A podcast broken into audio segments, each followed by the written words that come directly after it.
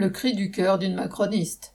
Pour Claire Guichard, députée macroniste des Hauts-de-Seine, suppléante de Gabriel Attal, les AESH, accompagnant des élèves en situation de handicap, sont des femmes, entre guillemets, qui ont choisi leur statut pour avoir les mercredis et les vacances scolaires. D'ailleurs, celles qu'elle connaît, entre guillemets, assument, elles sont heureuses de leur choix.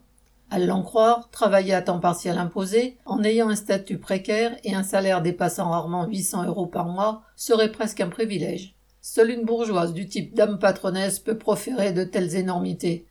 Même si, devant le tollé que cette déclaration a soulevé, Claire Guichard est revenue en arrière, le mal était fait. Comme la plupart de ses collègues de la bande à Macron, elle transpire par chaque port le mépris des travailleurs, et elle n'a pas pu s'empêcher de le faire savoir.